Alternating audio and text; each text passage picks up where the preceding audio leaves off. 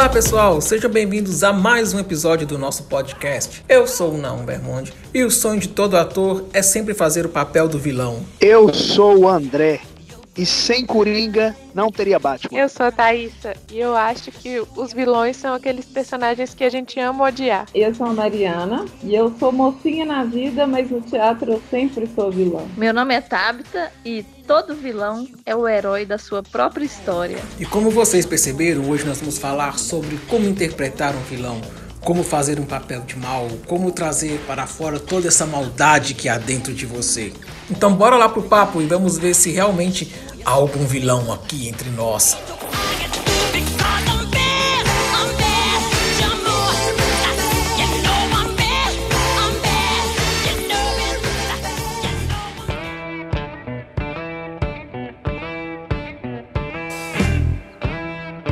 Queria começar então sabendo de vocês, se vocês concordam com a minha frase inicial, se vocês têm essa preferência por interpretar vilões. Eu acho mais divertido. Eu acho que, pelo menos nas nossas peças, né, as peças do Arena, é mais divertido fazer o papel do vilão.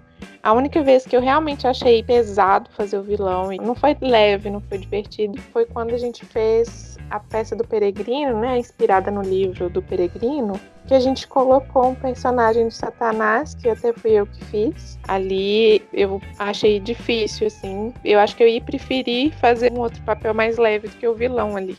Mas normalmente nas nossas peças de comédia é mais divertido fazer o vilão. E eu disparadamente prefiro fazer um vilão, principalmente comédia. É muito mais legal.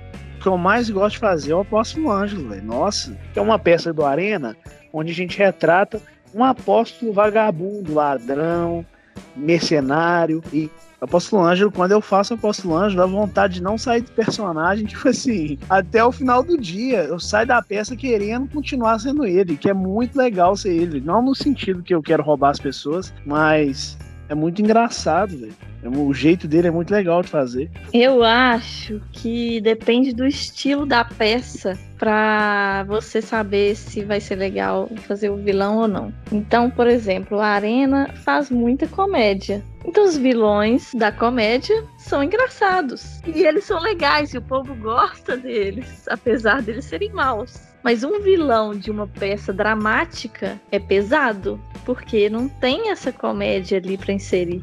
Então, se for um drama, eu prefiro fazer a mocinha, porque o vilão do drama é um vilão carregado. Agora, se for uma comédia, é muito legal fazer o vilão. Não sei se eu tenho cara de mocinha, mas eu só fiz um vilão no Arena até hoje que eu me lembre, que foi a peça aquela da escada, que a Thaisa foi a mocinha da última vez. Só porque variou, porque senão também eu teria sido a mocinha.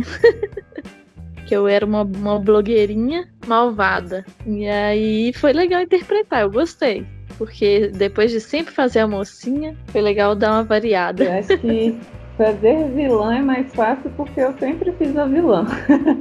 Desde de sempre no Arena, acho que eu nunca fui a mocinha, viu? E eu acho que fazer vilã é mais fácil porque você não fica presa a tanto o estereótipo do bonzinho, assim, principalmente em peça infantil o, a gente tem que saber interpretar o bem muito diferente do mal e o bem tem que ser um exemplo, né? Então eu acho que nesse sentido é bem mais fácil fazer o vilão. É, eu gostava muito de fazer as virgens, que a gente podia ser uma vilã mais, mais debochada, mais escancarada, assim. É, então eu, eu achava bem legal por isso. É, qual foi o vilão mais marcante para vocês, que vocês já viram? Eu, assim, para mim, sem sombra de dúvida, dois vilões assim na minha cabeça, que é o Hannibal Lecter do Silêncio dos Inocentes, que para mim disparadamente é um dos melhores vilões de cinema. Você assistindo a atuação dele é uma aula para você. Você quer fazer um bom vilão? Para mim, o Anthony Hopkins mandou muito bem naquele filme. Para mim, foi sensacional o papel dele. É um filme mais antigo, mas se você não viu esse filme, você tem que ver esse filme. Corre atrás, assista O Silêncio dos Inocentes. E claro, um outro vilão que vem muito na minha cabeça é o Coringa do Heath Ledger, que para mim também marcou muito. O Coringa do do Joaquin Phoenix também foi muito bom, mas tem uma diferença que ele não é o vilão logo no começo do filme, né? No filme do Joker, mas no, no filme do, do Dark Knight, o Heath Ledger já começa o filme como sendo o vilão e para mim também foi algo muito marcante, sabe? Foi sensacional aquilo ali para mim. Quando fala de vilão, eu lembro muito da minha infância, né? Que eu sempre gostei muito de ver filme de super-herói. É, esses desenhos de super-herói. Então eu lembro muito do Lex Luthor, todas as versões do Lex Luthor, do Superman, né? Principalmente as mais antigas. Tinha aquele seriado que hoje chama Lois e Clark, vocês já viram? Passava na Globo, As Aventuras do Superman. Se eu não me engano, passava todo domingo depois do Fantástico, não era algo assim? Exatamente. Errou! As Aventuras do Superman. O Homem de Aço num confronto com um poderoso inimigo. Neste sábado, 2 e 15 da tarde, As Aventuras do Superman. Eu gostava daquele Lex Luthor lá. Eu era criança, né? Hoje em dia você vê assim, você vê, você acha que é bom, mas as coisas estão mais diferentes, né? Uma vilã na minha cabeça. A Carminha da Avenida Brasil. Eu ia falar exatamente das novelas também. A Carminha é um clássico. Oi, oi, oi. Nunca mais vai abanar o rabinho. Tá na praia? Chora! Eu, a histérica de novo. Tá em perigo. A Carminha, ela marcou a era das vilãs, porque ela era uma vilã que o povo, no fundo, gostava dela. Mas ela não era uma antagonista, assim. Não era a intenção da novela fazer o povo gostar dela. Foi a própria atuação da atriz que fez a gente gostar dela. É, eu sou muito noveleira. Então, para mim, fala de vilão, eu já lembro das vilãs de novela, assim, também. Tem a Nazaré Tedesco também, que roubava as crianças, empurrava o pessoal da escada. É, e as vilãs de novela mexicana, para mim, né? Paola Bracho. Me diga quanto quer para ir até a minha casa e se passar por mim. Oi, usurpadora. Sabe quem sou eu? A verdadeira Paola Bracho. A verdadeira Paola Bracho. Gosto muito das vilãs mexicanas, né? Usurpadora, a vilã da, da Maria do Bairro também, a Soraya Montenegro, né? São aquelas vilões assim, com uma, com uma interpretação muito mais mais, mais forte, mais escancarada, é aquela maldade assim de rir da maldade que eu estou fazendo. Então eu acho que, que são personagens assim muito legais. Eu acho que na verdade o vilão ele tem essa característica de gerar empatia no público, porque às vezes o mocinho ele é muito perfeito, né? Ele é todo certinho e o vilão ele já é mais humano, ele já tem mais defeito, e acho que às vezes a gente identifica um pouco com esse lado mais humano e a gente acaba tendo essa empatia com o vilão e às vezes a gente fica até com preguiça do Pode mocinho. falar, chato mesmo, né? Porque realmente não tem coisa mais chata do que você ter que interpretar o um mocinho, aquele cara que é sempre bonzinho, tem que andar sempre certinho. Quando você interpreta um vilão, ele exige mais do ator, ele é muito mais emotivo, então ele faz você trazer mais as suas emoções para fora. É um desafio mesmo quando você tem que interpretar um vilão. Por isso que por mim, eu fazia só vilão daqui pra frente. Eu acho que tem dois lados na questão da atuação. Um, se você pega o, o vilão, é muito mais divertido de atuar, né? Mas por outro lado, o público tem uma tendência a agarrar um ódio do vilão como se você fosse realmente o vilão. Com relação a isso que a Tapta falou, Comigo é um pouquinho diferente, que todas as vezes que eu faço vilão, geralmente as pessoas não ficam é, me odiando depois, não. Muito pelo contrário, as pessoas me tratam bem, sorriem para mim, gostam de mim mais ainda, parece. Ficaria muito satisfeito de sair do palco e o povo me odiando. Significaria que eu fiz um excelente trabalho.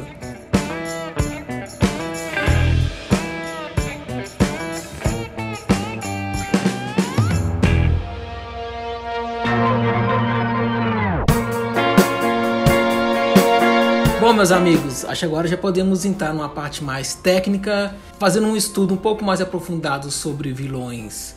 E claro, a gente não pode deixar de falar do vilão dos vilões, principalmente nós que fazemos teatro na igreja. Qual é o vilão que mais interpretamos? O diabo, o Satanás, o Lúcifer, o próprio Coisa Ruim. Só que o que a maioria das pessoas não sabem é que a figura do diabo, como a gente conhece, esse ser dantesco, com chifre, rabo, vermelho, às vezes preto, isso na verdade não vem das escrituras, isso não vem da Bíblia, mas isso vem de um livro que foi escrito no século XIV por Dante Alighieri, chamado A Divina Comédia. Provavelmente você já ouviu falar desse livro, ele é bastante difundido, principalmente esse nome, A Divina Comédia, muita gente já ouviu falar, mas o que muita gente não sabe é justamente dessa figura do diabo como conhecemos, que foi primeiramente descrito neste livro e até hoje é reproduzido tanto por obras literárias como por peças teatrais ou até mesmo pela igreja. Desde aquela época, na época medieval, a igreja usava essa imagem do diabo já descrita aqui no livro da Divina Comédia para poder difundir as suas pregações. E eu vejo que nas nossas peças de teatro a gente costuma usar essa mesma imagem do diabo, talvez porque já está no conhecimento popular, então às vezes pode facilitar você passar a mensagem dessa forma. Principalmente nas peças de pantomima, como o André aqui falou, né,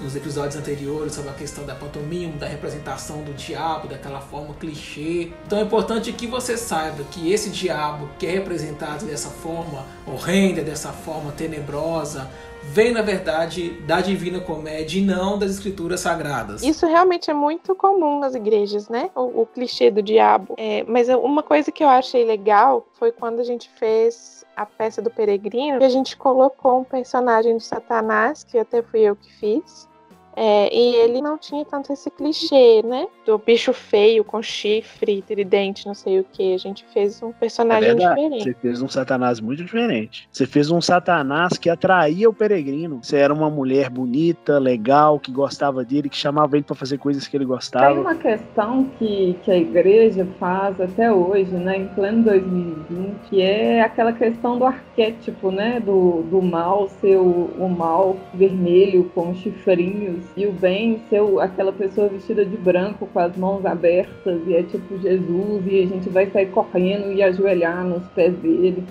Ou como a gente já até viu né, em alguns lugares, vai chegar uma pessoa de vermelho e vai arrastar você para o inferno. Eu acho que a gente tem que buscar fugir dessas coisas, né? Porque o, o mundo não é tão literal mais quanto a gente era há alguns anos atrás que a gente não tinha tanta informação, não tinha tanto acesso à TV, a filmes, a interpretações, né? Eu acho que a gente consegue aprofundar um pouco mais e enxergar quem que é o mal na nossa sociedade, quem que é o mal entre nós. Não precisa vestir de branco e pintar um diabo para transmitir para as pessoas a maldade, que isso chega até a ser um pouco infantil, né? E com isso as pessoas elas não conseguem perceber o mal no dia a dia delas, né? O teatro tem esse papel de você ver uma peça e enxergar naquilo ali alguma realidade na sua vida, você se colocar naquele lugar, você se identificar, né? E a gente fazendo essas peças mais superficiais, a gente não consegue cumprir o papel do teatro muitas vezes. E dito isso, você pode perceber então que tem dois caminhos que você pode seguir na criação do seu vilão. Você pode seguir pelo caminho caricato, com tudo isso que acabamos de descrever, ou você pode seguir para uma pegada mais realista, uma pegada mais pé no chão. Claro, tudo vai depender do roteiro e do objetivo da peça, vai depender da mensagem que você quer passar com a peça. E é muito importante você saber disso, porque talvez a sua peça pede um vilão mais realista, mas estamos tão acostumados a trabalhar com essa forma caricata e às vezes você não vai conseguir atingir o seu objetivo, não vai trazer a mensagem que você quer trabalhando um vilão dessa forma. Nós temos uma peça infantil que se chama O Pequeno Príncipe. E nessa peça, por se tratar de um público infantil, encaixa perfeitamente a figura caricata do diabo. Nessa peça, o pequeno príncipe ele sai em busca de amigos e ele acaba se encontrando com diversos tipos de pessoas, tendo o diabo como inimigo, tentando atrapalhar o pequeno príncipe de seguir o seu caminho e a sua jornada de encontrar amigos. E foi sim um diabo feito totalmente caricato, de uma forma para que as crianças pudessem entender E a meu ver foi exatamente da forma que a peça pedia, que a peça precisava. A experiência foi exatamente isso que você falou. Foi tentar fazer o personagem de uma forma mais leve, de uma forma bem, bem caricata mesmo, de uma forma que fosse divertida e que ao mesmo tempo não interessasse as crianças a ponto das crianças torcerem pro mal, né? Imagina que legal que ia ser as crianças torcer pro diabo, ia estragar a peça toda, a gente ia ter que se virar, ia ser legal, não ia não? Teve uma vez que a gente foi fazer as virgens, e eu lembro que eu tava fazendo o papel da virgem boa, e eu lembro que as crianças estavam torcendo para as vilãs, elas estavam com raiva de mim. Foi muito esquisito, porque eu não sabia o que fazer para reverter a torcida do público pro lado errado. Já em relação ao outro caminho que você pode trabalhar o seu vilão, que é o caminho realista, um dos pontos mais importantes que você precisa saber é que o vilão, ele precisa ter uma motivação. Ele não pode simplesmente ser mal por ser mal, ele não pode simplesmente querer conquistar o mundo, querer destruir alguém simplesmente porque ele é mal. Você precisa dar uma profundidade, você precisa fazer com que o seu público acredite nessa motivação dele. É importante você deixar isso bem claro para o seu público. E eu acho que um dos maiores exemplos que eu posso trazer algo que está na atualidade, que é o exemplo do Thanos nos Vingadores. Você vê que é um vilão que ele tem uma motivação, mesmo que seja uma motivação errada, mesmo que seja uma motivação distorcida, ele tem a motivação de querer trazer algo de bom para o mundo, acabando com metade da população universal, da metade da população do universo. Porque você matou metade do planeta. Um pequeno preço a se pagar pela salvação. Você é insano. Pequeno é matemática simples. Esse universo é finito, os recursos são finitos. Se a vida ficar sem controle, a vida deixará de existir. Necessita de correção. Você não sabe isso!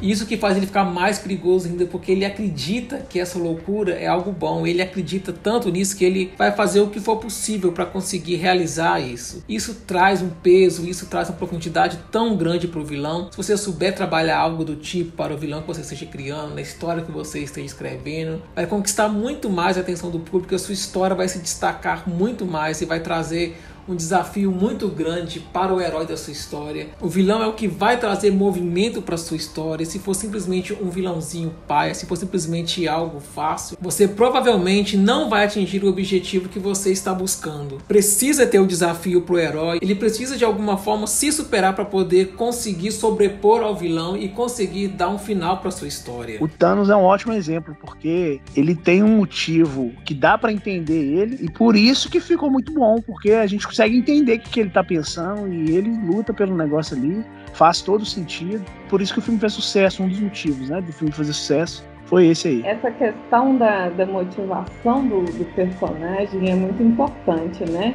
Eu acho que motivação não só pro vilão, mas pro bonzinho. Porque se o personagem não tiver uma motivação para agir da maneira que ele age, eu acho que fica uma coisa muito superficial, né? E hoje a gente vê até em muitas séries questão de flashbacks, né? Que é o personagem está tendo aquela ação agora e vê um flashback da infância dele para você entender por que, que ele age daquela maneira.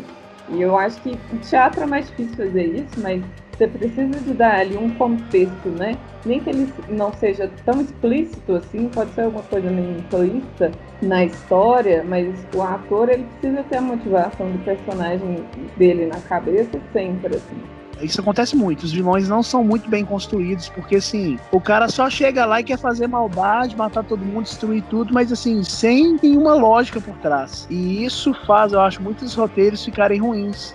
Ah, o cara tá lá, de repente aparece um outro. Vou lançar uma bomba atômica nessa cidade e matar todo mundo. Assim, por quê? Porque eu quero. Se não tem um motivo. Quem tá assistindo, ele aceita melhor aquela história quando tem uma lógica, uma mínima lógica por trás quando não tem essa lógica mínima por trás, a tendência é que muitas pessoas achem aquele roteiro ruim, sabe? Que pai. Verdade, nenhum vilão acredita que ele é um vilão. Todo vilão ele tem um motivo ali para se justificar pelas suas atitudes.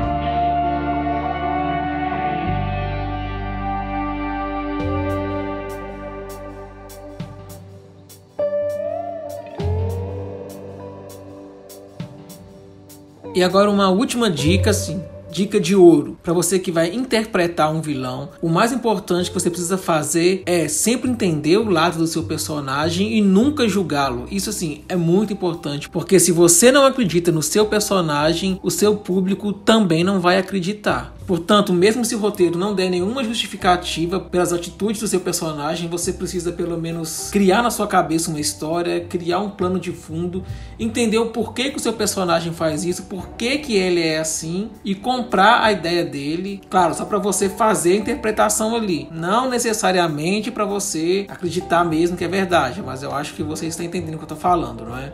Porque dessa forma você passa credibilidade para o seu público. Então procure entender se foi algum trauma que ele sofreu, o que que levou ele a ser assim, para que você possa trazer essa realidade quando você for interpretar o seu personagem, o seu público vai acreditar em você, vai comprar nessa história e mais ainda, vai temer o seu personagem, o que é importante. Se você é um vilão, a sua plateia precisa ter medo do seu personagem, precisa temer que de alguma forma o seu personagem representa algum perigo para o personagem principal da história, para o vilão da história. Eu acho que o, o que você falou, não, tem muito a ver com aquela questão de. Eu gosto de ver muita série policial, assim, sabe? De, principalmente se tem um julgamento. Eu gosto daquela dinâmica para ver se a pessoa é culpada, se ela é inocente. E eu gosto de sempre reparar na pessoa que é ré no, no processo, né? Se nem ela acredita na. Se, nem o ator que está fazendo aquele personagem acredita na inocência da, daquele personagem, fica muito na cara, assim, naquela cena. Você não consegue ser convencido de que aquela pessoa é inocente. Da mesma forma, você não consegue, às vezes, convencer que o seu personagem é o culpado, sabe? Quando o objetivo era você é, demonstrar que aquele seu personagem realmente é mal e ele fez isso pelas convicções dele então, isso tudo reflete muito a questão de você acreditar na história, né? Mesmo não sendo acreditar na justificativa do, do seu personagem, mas acreditar que ele realmente foi capaz de fazer isso ou ele não foi capaz de fazer isso. Mas eu lembro quando eu era adolescente, lá no, no, na fazer uma peça que, que eu era bruxa, eu ficava limpando a varanda lá de casa, testando a minha risada de bruxa, e os meus vizinhos ouvindo. E eu passando o pano e fazendo. Como é que é? Faz de novo uma área risada de bruxa. Tem toda uma técnica de você respirar, segurar o ar, liberando a voz com a boca meio aberta até ela abrir tudo. É assim.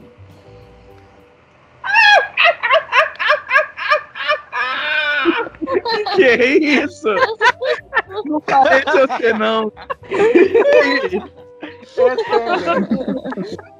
Isso aí você tem que pôr, velho. Gente, oh, eu tô chorando de rir. Oh, tem que ser hashtag medo nos vizinhos a hashtag desse episódio, porque a Mariana contou que ela põe medo nos vizinhos com essa risada aí, ó. Quem nunca pôs medo nos vizinhos fazendo um personagem que atira a primeira pedra? Eu aqui, eu, eu ponho medo nos meus vizinhos imitando eles mesmos. Se você chegou até aqui no podcast, então a gente vai lançar um desafio para você quer fazer uma risada de bruxa tão boa quanto a risada da Mariana e mandar pra gente lá como um direct no nosso Instagram, Cia de Teatro Arena. Vai lá, manda esse áudio pra gente da sua risada de bruxa e vamos ver quem que vai superar a risada de bruxa da Mariana. Nossa, se alguém fizer, velho. Se alguém fizer, o Arena dá um prêmio. Eu não vou falar qual é o prêmio, mas o Arena dá um prêmio. Se alguém fizer isso, velho. Não vai ser ninguém do Arena, tem que ser alguém de fora.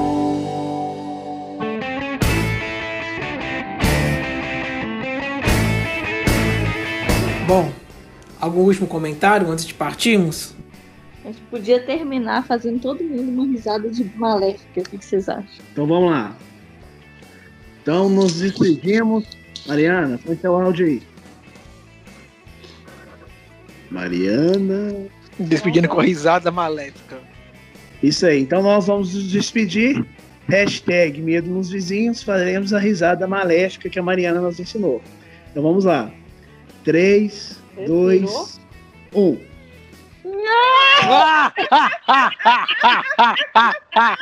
Ai, que bacalhação. Então tá bom. Tchau pra vocês. Tchau, Tenho que manter a minha fama de mal. Tenho que manter a minha fama de mal.